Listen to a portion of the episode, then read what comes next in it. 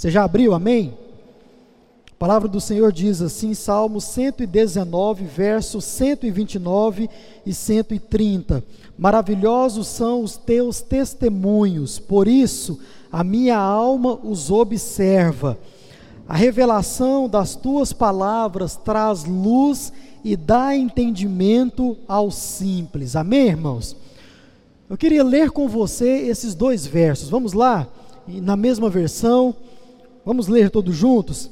Maravilhosos são os teus testemunhos, por isso a minha alma os observa. A revelação das tuas palavras traz luz e dá entendimento aos simples. Esta é a palavra do nosso Deus e sobre ela nós vamos nos debruçar um pouco através da pregação, do estudo da palavra do nosso Deus. Vamos orar mais uma vez? Senhor nosso Deus e nosso Pai, estamos diante, ó Pai, da tua palavra. Pedimos, portanto, a tua orientação, a tua iluminação que o Senhor possa abrir o nosso coração e a nossa mente, que possamos receber a tua palavra como vinda do Senhor e possamos por ela viver e praticá-la. Oramos assim no nome de Jesus. Amém e amém. O espírito da lei, cuidado com a superficialidade. É sobre isso que nós vamos, irmãos, estudar nesta noite, e eu quero muito a sua atenção tanto você que está aqui quanto você que está em casa, para que nós possamos entender de fato e de verdade ah, os cuidados que nós devemos ter ao olhar para a palavra de Deus. Nós entendemos, há alguns domingos atrás, que nós devemos prestar atenção no espírito da lei, no verdadeiro sentido, não tão somente na letra. Agora, um outro cuidado que nós precisamos ter é com a superficialidade. Tá certo? Não ficar somente no campo raso. Por isso essa boia aí, ou seja, nós temos todo um oceano para navegar, para nos aprofundar. Muitas vezes nós ficamos no superficial. Irmãos, nós vamos estudar hoje sobre a pregação de Jesus. E esse salmo, ele tem muito a ver com aquilo que nós iremos meditar, porque ele fala dos testemunhos, da lei, da palavra, dos decretos de Deus. E ele fala sobre isso, que os decretos são maravilhosos, e por serem assim, a nossa alma se deleita, a nossa alma observa, a nossa alma procura seguir esses decretos, porque eles são maravilhosos. E não é essa parte do texto que me chama mais atenção, mas é exatamente o, o, o versículo seguinte: diz que a revelação das tuas palavras traz o que? Luz. Ao nosso entendimento, nos dá entendimento nós que somos justos, somos servos de Deus, somos também tratados como simples pelo próprio Senhor Deus. Então, nós vamos nos ater ao, ao conteúdo da pregação, ao recado do Senhor Jesus aos nossos corações nessa noite. E para lembrar você, nós estudamos já sobre o contraponto entre a lei e entre o espírito da lei.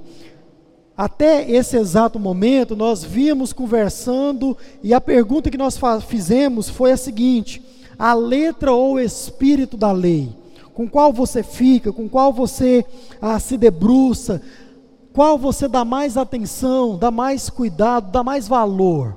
Essa foi a pergunta e nós respondemos ela no último domingo que estudamos esse sermão do monte e a resposta ela veio tão somente das Escrituras Sagradas. A Bíblia nos dá, falei hoje pela manhã que Mark Dever, um pastor batista dos Estados Unidos, ele escreveu um livro falando sobre a igreja.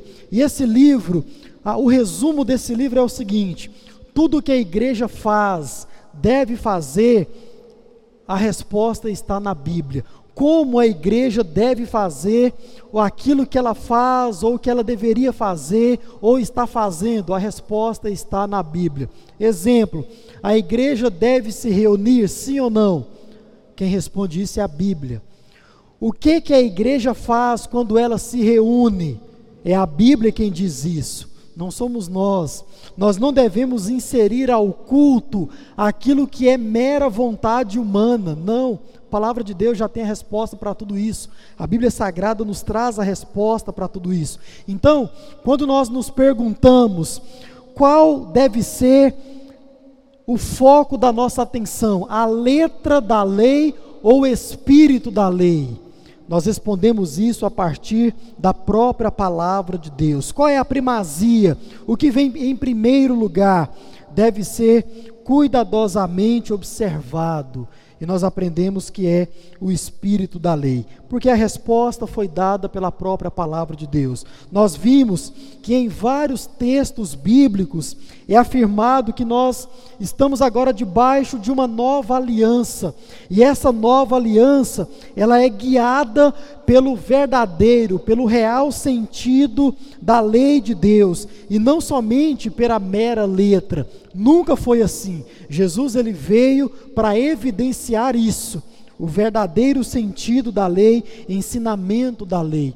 Vimos também que a Bíblia, ela disse que quando se pratica a mera letra, isso causa o quê? Morte.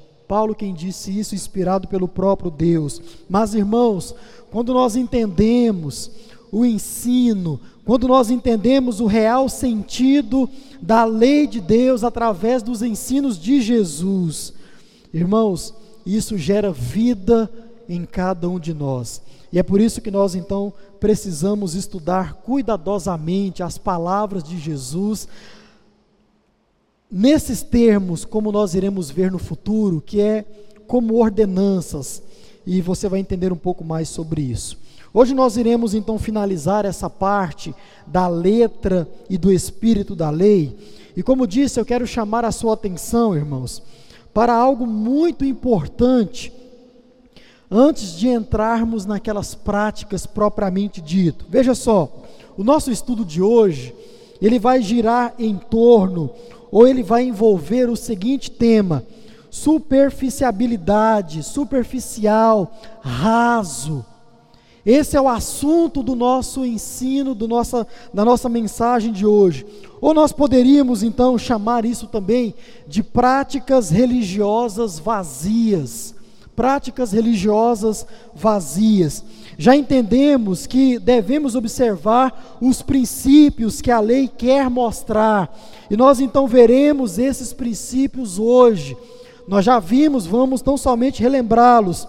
Agora, irmãos, nós devemos, ao ver esses princípios, tomar muito cuidado para não cairmos no erro de, olhando para as palavras de Jesus, tão somente caminharmos no campo raso, tão somente ficarmos como essa boia aí Nunca que essa boia vai afundar, nunca, jamais. E infelizmente assim estão muitos de nós. Estamos aí navegando no mar da espiritualidade, navegando na palavra de Deus, mas muitas vezes nós ficamos só na superfície. E a palavra de Deus nos convida, e mais que isso, nos ordena a nos aprofundar. Os fariseus, eles viviam dessa forma, no superficial. Por isso que cumpriam a lei da forma que cumpriam, superficial. Então, irmãos, quando você estiver olhando para cada momento, para cada mandamento, para cada ensinamento de Jesus, a partir do próximo domingo que nós estudarmos aqui esses mandamentos aí que está na sequência do texto, Mateus capítulo 5, a partir do verso 20, 25. Quando você olhar para tudo isso, você precisa tomar muito cuidado. Para quê? Para que as suas ações ou as nossas ações, elas não se tornem ações vazias. elas não se tornem a, a, ações sem sentido. Irmãos, ouçam com atenção.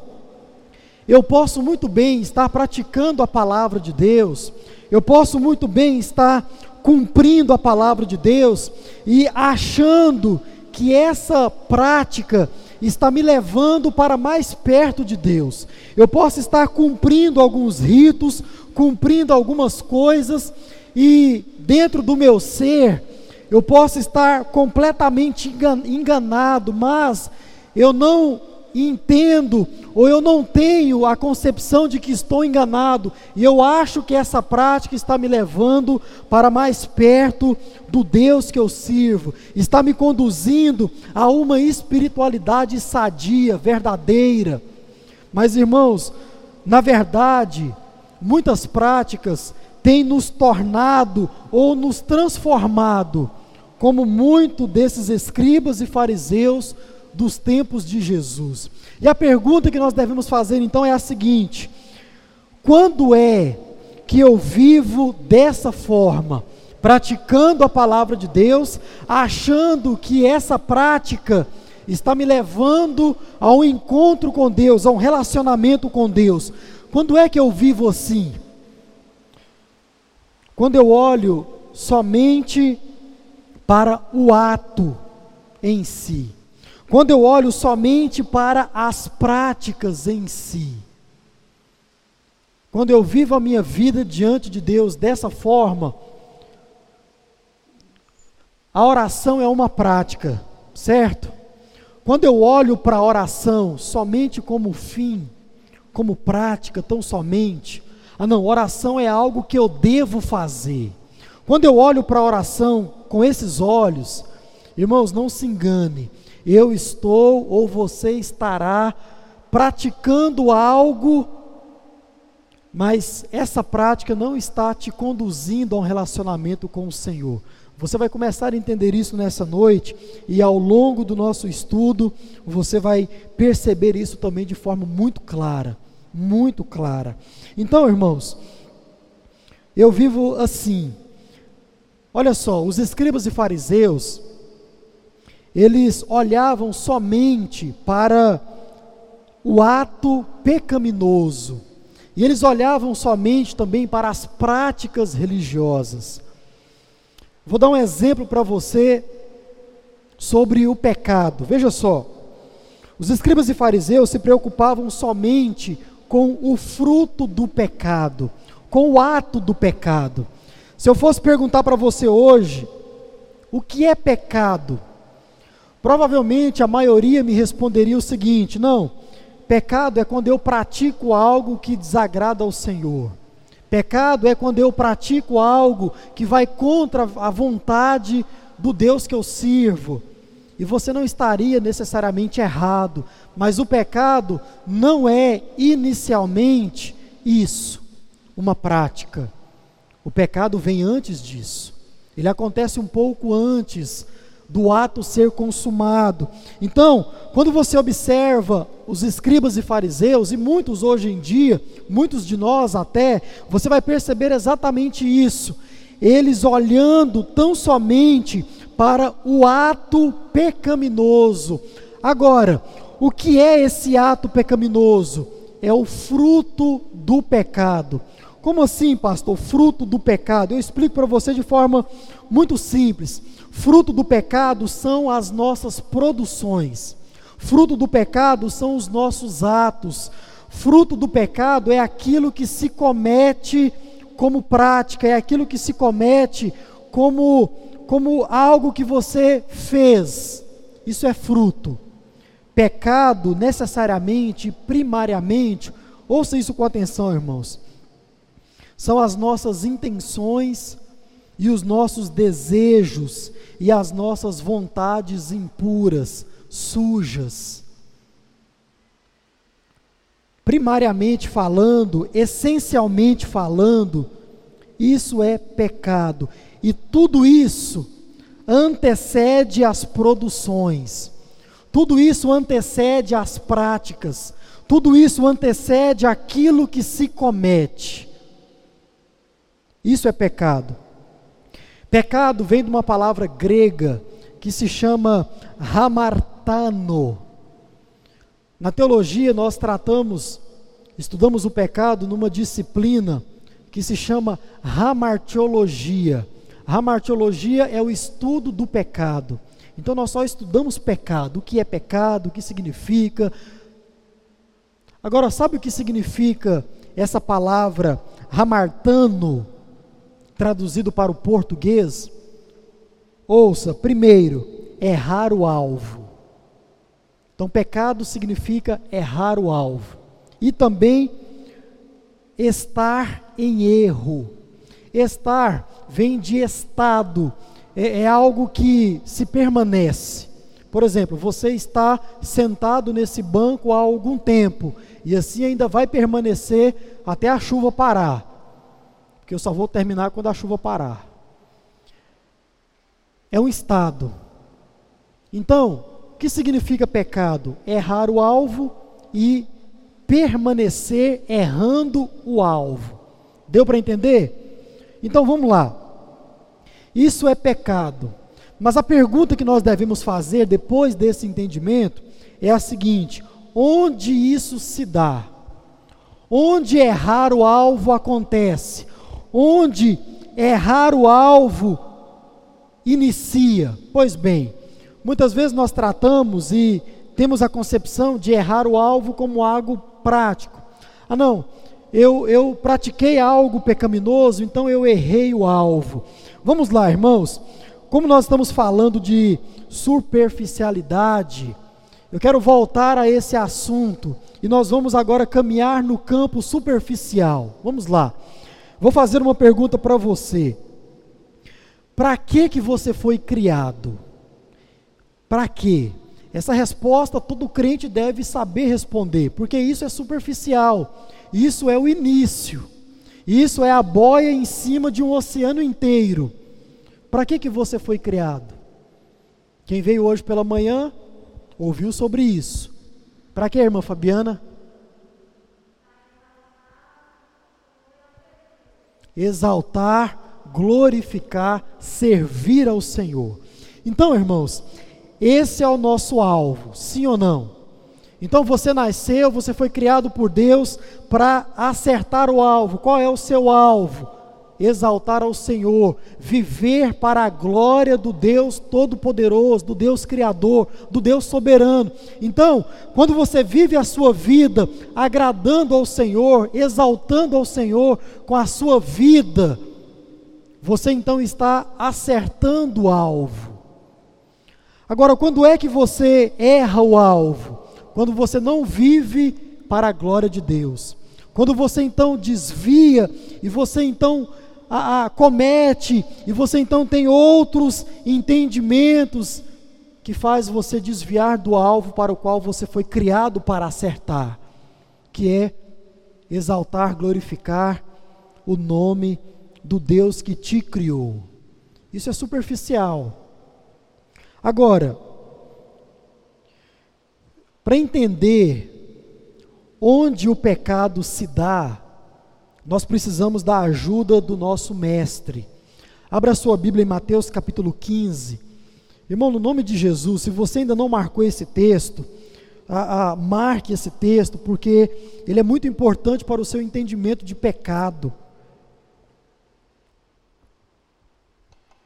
Mateus capítulo 15, o verso 18 e o verso 19. Já meditamos nele aqui enquanto falamos sobre o Sermão do Monte, e eu quero considerá-lo mais uma vez, porque o próprio Jesus nos ensina onde nasce o pecado, onde nascem as práticas, onde eu e você nós erramos o alvo mas o que sai da boca vem do coração, e é isso que contamina a pessoa. O que contamina a pessoa sai de onde? Do coração. E ele continua: porque do coração procedem maus pensamentos, homicídios, adultérios, imoralidade sexual, furtos, falsos testemunhos e blasfêmias. Agora eu pergunto para você: Matar alguém é pecado? Sim ou não? Sim. Matar alguém é pecado. Adultério é pecado? Sim ou não? É pecado. Tudo isso é pecado. Agora, irmãos, quando é que tudo isso aqui que é pecado se dá? Quando é que tudo isso acontece? Quando você vai lá e tira a vida de alguém? Não. Isso começa aonde? No coração.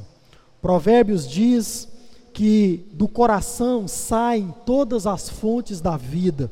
Na nova versão transformadora, vai dizer que é o coração quem guia a nossa vida. Ou seja, as fontes você deve entender como bem e como mal. Então é o seu coração que vai te guiar para um ou para o outro.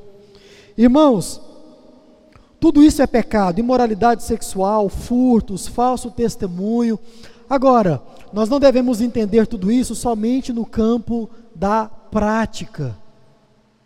Porque tudo isso, diz o próprio Jesus, nasce dentro do coração.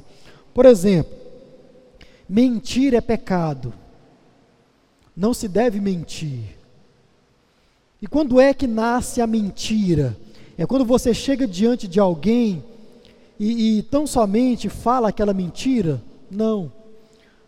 O pecado nasceu quando lá no íntimo do seu coração você decidiu enganar aquela pessoa. Porque a mentira nada mais é do que um engano. O adultério é pecado, a prática de adulterar é pecado? É. Mas onde é que ele nasce? Quando alguém vai para a cama com outra pessoa que não é o seu esposo, que não é a sua esposa, não necessariamente primariamente. O pecado, ele se dá no íntimo, quando você planejou tudo aquilo. Ou você chegou num dia e disse o seguinte: não, hoje eu vou trair a minha esposa, hoje eu vou trair o meu marido. Não. Isso foi planejado, isso foi pensado, isso gerou tempo, gerou esforço da sua parte. Quando lá atrás você teve a proposta, você poderia ter dito não, mas disse sim a todo esse planejamento. E o que é a prática em si? É o fruto, é o fim. Fofoca é pecado? É pecado. Quando é que a fofoca se dá? Quando você chega diante de um irmão e fala de um outro irmão? Não. É quando lá no íntimo do seu coração, e só você e Deus sabe quando foi isso você decidiu denigrir a imagem da outra pessoa. E o curioso da fofoca é que muitas vezes a gente fofoca e a gente fala o seguinte: olha, eu não gosto de fofoca não, mas sabe aquela pessoa? É assim ou não é que acontece? Olha, eu não gosto de causar confusão não, mas o mais sempre está lá, né, irmão? É ou não é verdade? O mais sempre está lá. Então, quando é que a fofoca se deu? Quando você falou, não, irmão. Isso é, isso é olhar para o pecado de forma superficial. Isso é não entender que o nosso coração ele é pecaminoso, dele sai a, a, aquilo que é mal, os maus pensamentos, a vontade de denegrir o próximo, de blasfemar, de mentir, sai de lá, está lá dentro.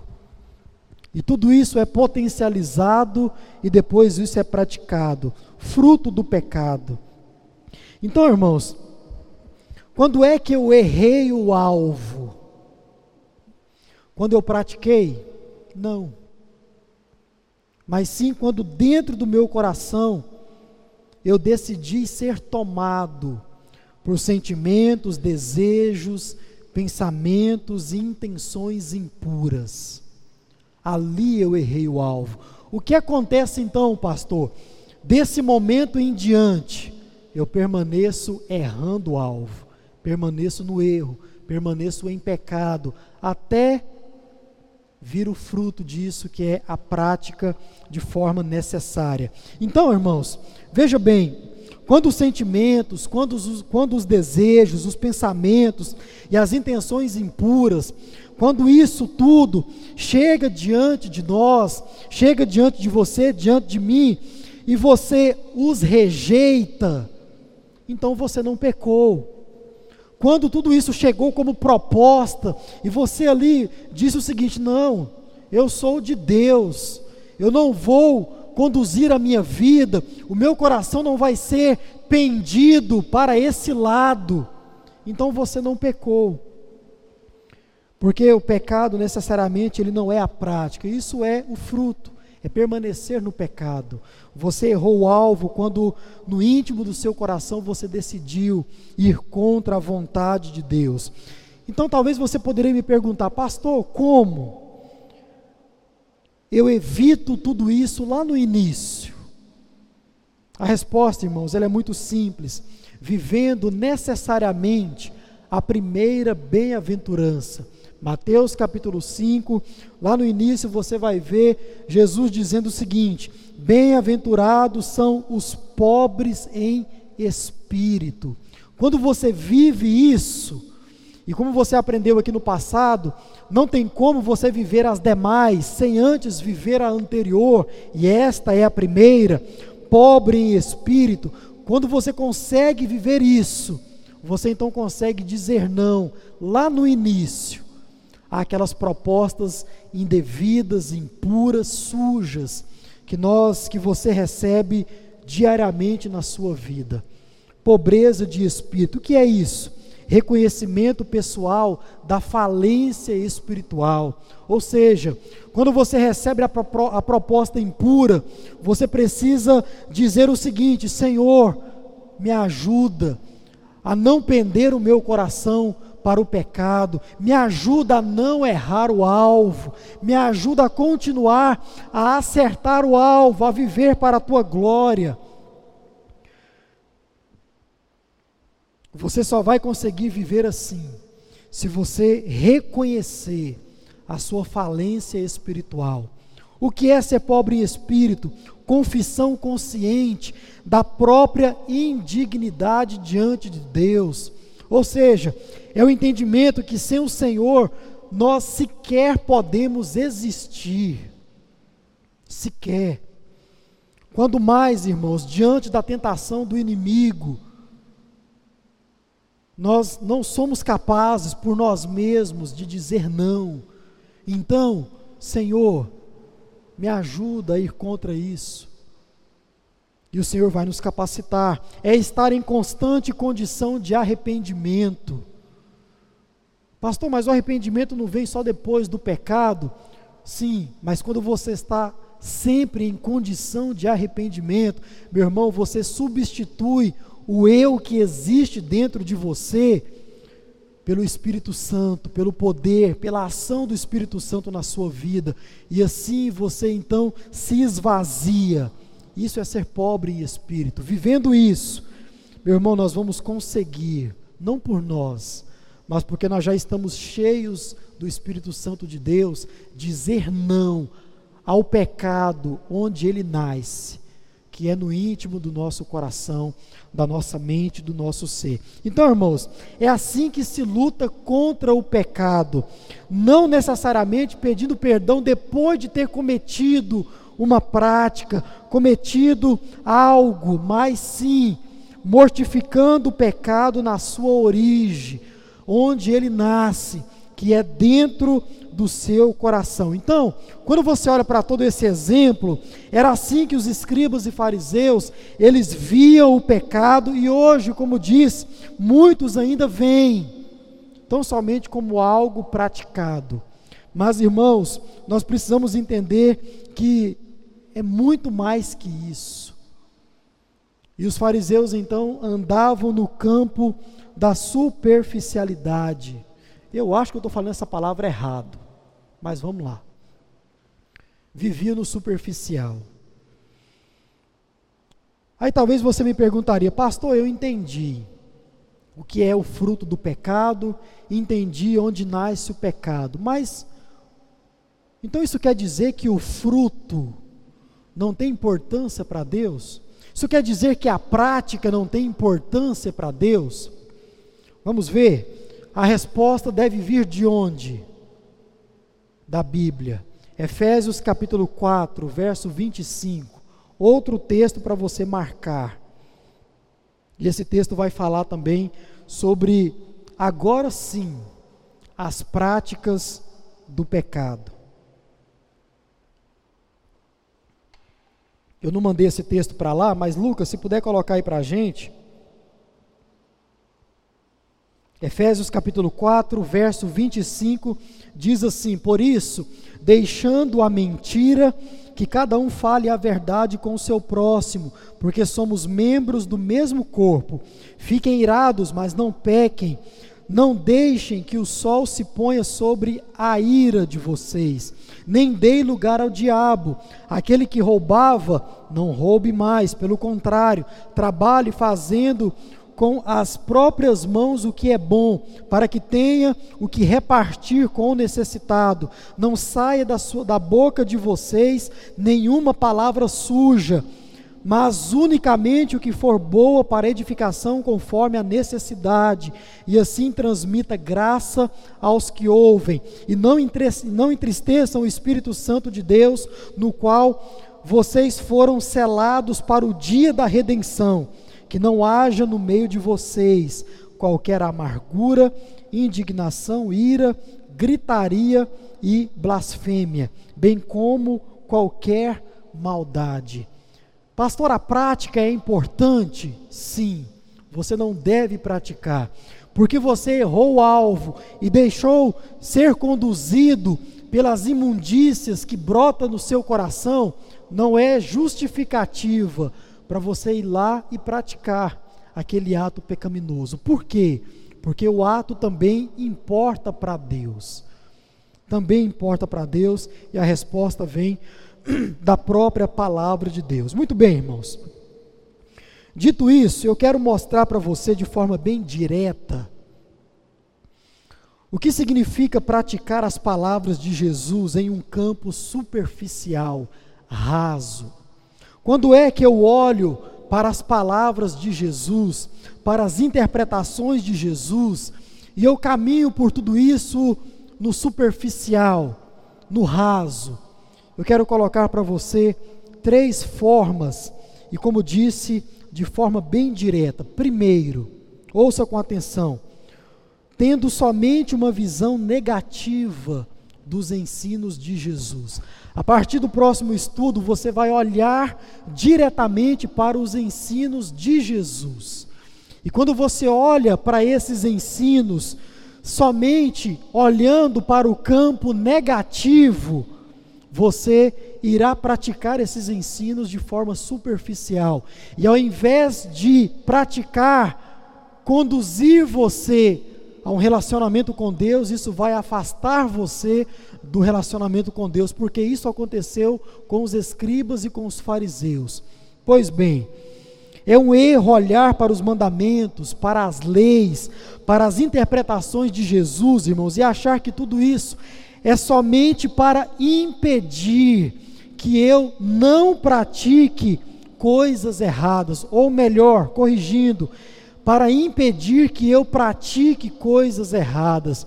Irmãos, quando você olha para a palavra de Deus e diz o seguinte sobre ela: não, a Bíblia Sagrada é só para impedir que eu peque, é só para impedir que eu pratique coisa errada, pratique o mal.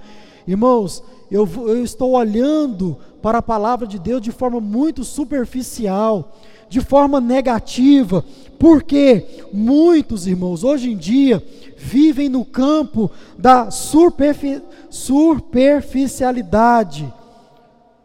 Vamos lá. Resumindo as suas vidas diante de Deus, somente no seguinte: olha só, não, a vida cristã é um monte de não pode. Já ouviu isso? O Evangelho de Deus é um monte de coisa que não se pode fazer.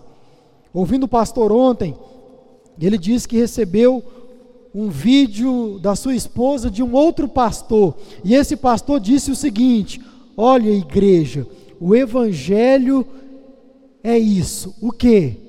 Não pode isso, não pode aquilo, não pode aquilo outro. E o pastor pregou isso, irmãos, que o evangelho de Deus em sendo pregado, a boa nova de Jesus, é um monte de não pode. O evangelho de Jesus, ele veio somente para te impedir de fazer algumas coisas erradas Que visão pequena, irmãos, do Evangelho de Deus, da palavra de Deus, dos ensinamentos de Jesus. Visão muito superficial, porque o verdadeiro sentido da lei, através das interpretações de Jesus, não é somente te livrar de praticar atos pecaminosos, ou então de fazer com que você meramente faça somente aquilo que é direito.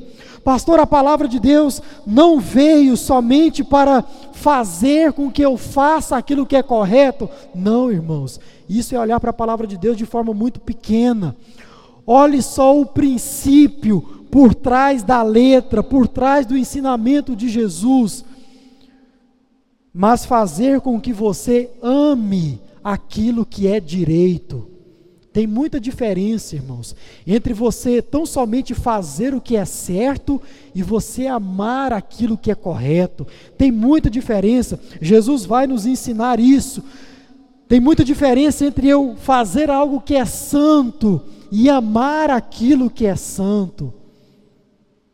Mas você só vai entender isso se você olhar para a palavra de Deus de forma mais profunda sair do campo superficial, raso. Os fariseus olhavam somente para esse aspecto negativo da lei. Tão somente não posso cometer adultério, não posso cometer homicídio, não posso mentir, não posso. E era um monte de não posso, mas era só isso. E eles então, irmãos, não entendiam que a lei de Deus, ela foi dada sim para isso, mas de forma inicial, primária e mais profunda, não somente para isso, mas foi para que não somente eu possa praticar aquilo que é bom, mas em praticando, eu sinta amor praticando aquilo que é bom. Esse é o princípio. Superficialidade. Eu vou parar de falar isso porque eu estou falando errado superficial, visão pequena da lei dos ensinamentos de Jesus. Segundo, quando é que eu olho para a palavra de Deus no campo superficial, pequeno, raso, tendo somente uma visão opressiva dos ensinamentos de Jesus?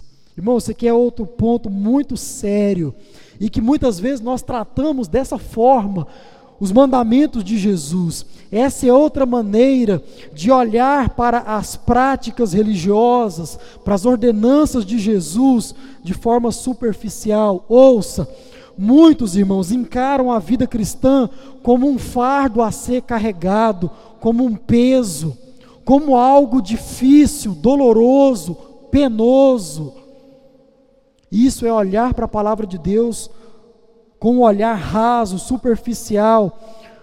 Irmãos, cumprir a lei de Deus, cumprir os decretos de Deus, os ensinamentos de Deus, à luz das interpretações de Jesus, é algo muito maior, irmãos, do que meramente viver cumprindo um monte de regras éticas, pesadas, fadigadas.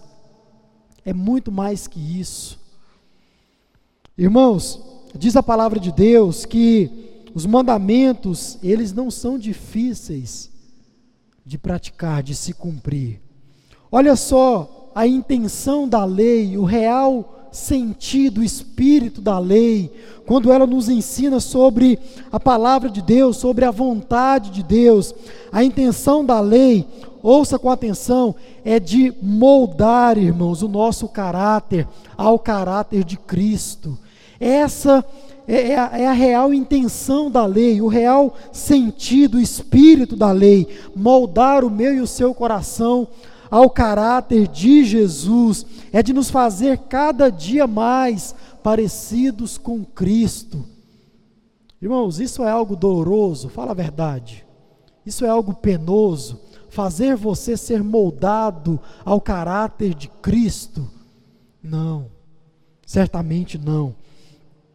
Quando nós aprendemos a lei e praticamos a lei, nós estamos, irmãos, desenvolvendo o nosso caráter E esse caráter está indo de encontro ao caráter do próprio Jesus Cristo. Nós estamos sendo moldados como filhos de Deus que somos. Irmãos, isso não é peso, isso não é doloroso. Estamos caminhando à medida da estatura da plenitude de Cristo, como Paulo disse na sua carta. Abra sua Bíblia em 1 João capítulo 5, verso 3. Esse texto ele vai nos mostrar isso de forma muito clara, muito simples, muito direta. 1 João, capítulo 5, verso 3.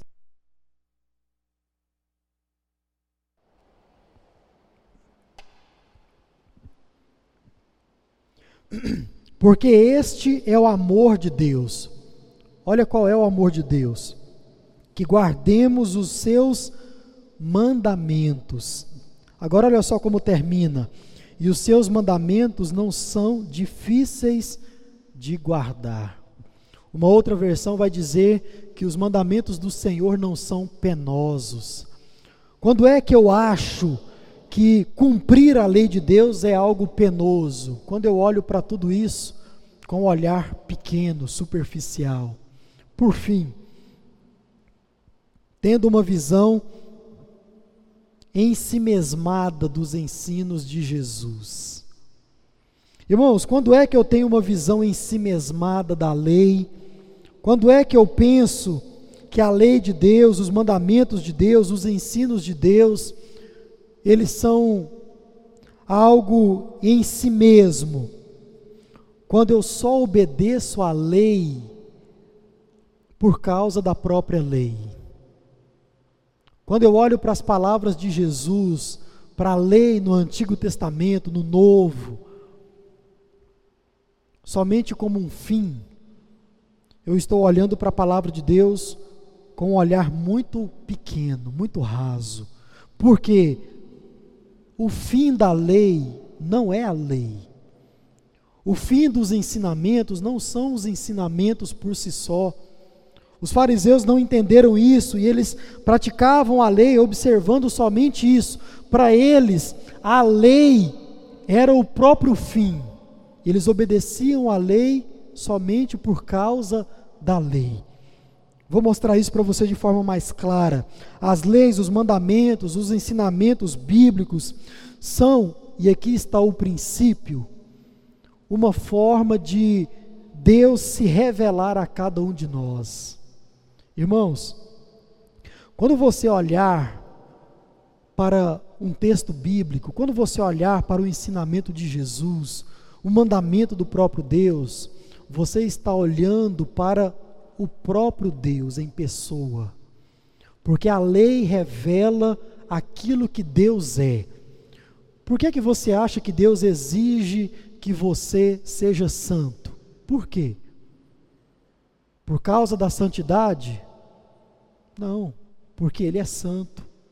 Por que você acha que Deus exige que você seja puro, justo, que você seja uma pessoa amável, mansa?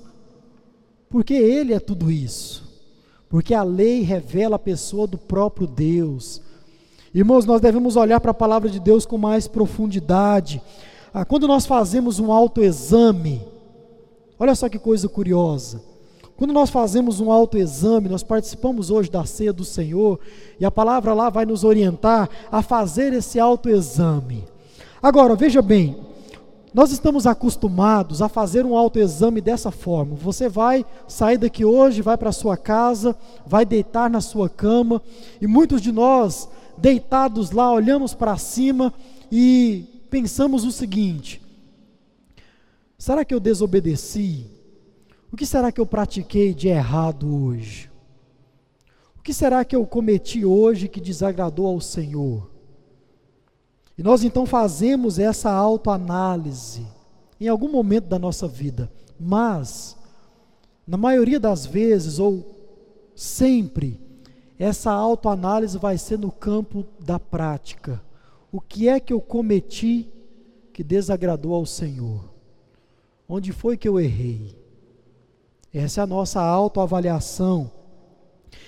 E se porventura, irmãos, por um motivo ou por outro, a gente achar que em algum momento do nosso dia nós não fizemos algo que desagradou ao Senhor, então nós damos graças a Deus por isso. Senhor, hoje eu não menti, hoje eu não pequei, hoje eu não cometi isso, não cometi aquilo. Obrigado por isso. Nós damos graças ao Senhor. Mas irmãos, a nossa autoavaliação necessariamente ela não deveria ser assim.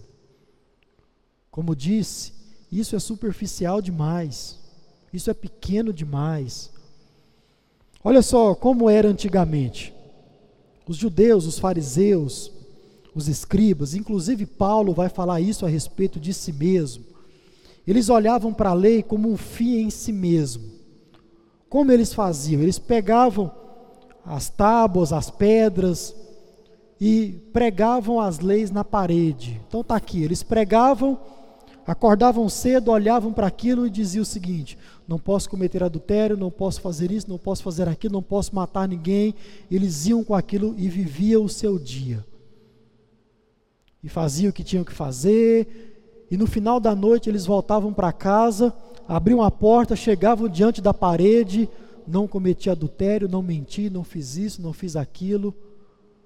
Está tudo certo o meu relacionamento com Deus está em dias. Engano. É pequeno demais, isso é pouco demais. Por quê? Irmãos, a lei de Deus, ela tem, tende a nos conduzir a um relacionamento com Deus, a conhecer o Deus que nós servimos. A lei não é um fim em si mesmo. Nós não podemos encarar os ensinos de Jesus dessa forma. Então, irmãos, quando você olhar para aquilo que você vai olhar a partir do próximo domingo, não olhe nada disso como um fim em si mesmo. Isso é pouco, isso é pequeno. Quem fazia isso eram os fariseus, eram os escribas. Era Paulo antes de se converter. E Paulo entendeu o real sentido da lei, e o real sentido da lei é fazer com que você, com que eu, com que nós, como igreja, conheçamos o Deus que nós servimos. Esse é o propósito da lei. Não encare nada disso como algo superficial, no nome de Jesus. Sabe, irmão, se você realmente quer fazer uma autoanálise, depois que você chegar na sua casa, deitar no seu colchão, feche os teus olhos, ou nem precisa fazer isso, faça as seguintes perguntas Será que eu tive hoje alguma atitude diferente da de Cristo? Será que eu fiz algo hoje? Ou será que eu pensei algo hoje? Será que eu tive alguma intenção hoje que Jesus não teria? Mais profundo. Deus ocupou de fato e de verdade nesse dia o trono do meu coração? Essa é a reflexão que nós precisamos fazer. Será que eu dei mesmo honra e glória ao Senhor com a minha vida, com os meus pensamentos, com as minhas intenções? Será que o Senhor foi glorificado no meu ser? Irmãos, é essa a autoavaliação que você e eu que nós devemos fazer. Esse é o verdadeiro autoexame. E nós devemos assim fazer tudo isso diariamente. Termino citando uma frase um trecho do Dr. Mark Lloyd Jones, por exemplo. Está aí nos ensinos de Jesus sobre a oração e sobre o jejum. Você vai aprender sobre isso. E você vai aprender não como orar. Isso não importa. Você vai aprender qual é o princípio na oração e no jejum. E sobre isso, oração e jejum, Mark Lloyd Jones disse o seguinte: ouça com atenção. Abre aspas, se durante esse período que ele estava jejuando e orando, se durante esse período não tiver acentuado a minha qualidade de humildade de espírito, se o meu senso de pobreza espiritual não tiver se tornado mais intenso, olha só, se a minha fome de sede de justiça e de Deus não tiver aumentado grandemente, nesse período em que eu estive jejuando e orando, nesse período que eu estive cantando, nesse período que eu estive, sei lá, fazendo o que for, para a honra e glória de Deus, olha só. Então terá sido dispensável qualquer coisa que porventura eu tenha feito. Dispensável. Ele termina dizendo o seguinte: de fato, para mim, teria sido muito melhor se nada disso eu tivesse feito. Fecha aspas. Por quê? Pastor, não é melhor eu jejuar do que não jejuar? Não é melhor eu fazer sem entendimento do que não fazer? Não. Porque você só passou fome, só. Mas para o seu relacionamento com Deus, aquilo não valeu de nada. Pastor, não é melhor eu orar sem entendimento do que orar? Não, do que não orar? Não, irmãos. Porque a oração, ela tem, ela tem um sentido, ela tem um motivo para o qual ela foi colocada diante de mim e de você. Se eu não entendo esse sentido, esse motivo, não tem por que fazer. É melhor se não tivesse feito. Foi em vão. Em vão. Então, irmãos, eu creio, não sei você, mas eu creio que já passou da hora de nós nos aprofundarmos no ensino da palavra de Deus. Eu creio assim, e é dessa forma, você sabe, que eu procuro expor as Escrituras para você. Se você espera algo raso, por favor, você tem que me demitir daqui, no nome de Jesus, faça isso, no nome de Jesus. Quando nós olhamos para a palavra de Deus, precisa ser com esse olhar. Espera, será que o que está diante dos meus olhos é mesmo o que está diante dos meus olhos? Será que é só isso? Talvez não, talvez será. Nós vamos estudar. Jesus, ele cuidou, quando ele estava diante dos seus discípulos, para que essas próximas palavras dele não viesse a se tornar para os seus discípulos o que era para os escribas e fariseus. Tão somente palavras e eles cumpriam aquilo por somente cumprir. O Sermão do Monte não foi pregado aos discípulos com essa intenção, mas para que os discípulos pudessem se aprofundar cada dia mais nos princípios. Quais são? Amor à palavra de Deus, aquilo que é correto, aquilo que é santo, puro. Segundo princípio, transformação de caráter. A lei de Deus é para isso, transformar o nosso caráter. E segundo, conhecer o Deus que nós servimos. Tudo que você vai ouvir daqui em diante tem isso como princípio.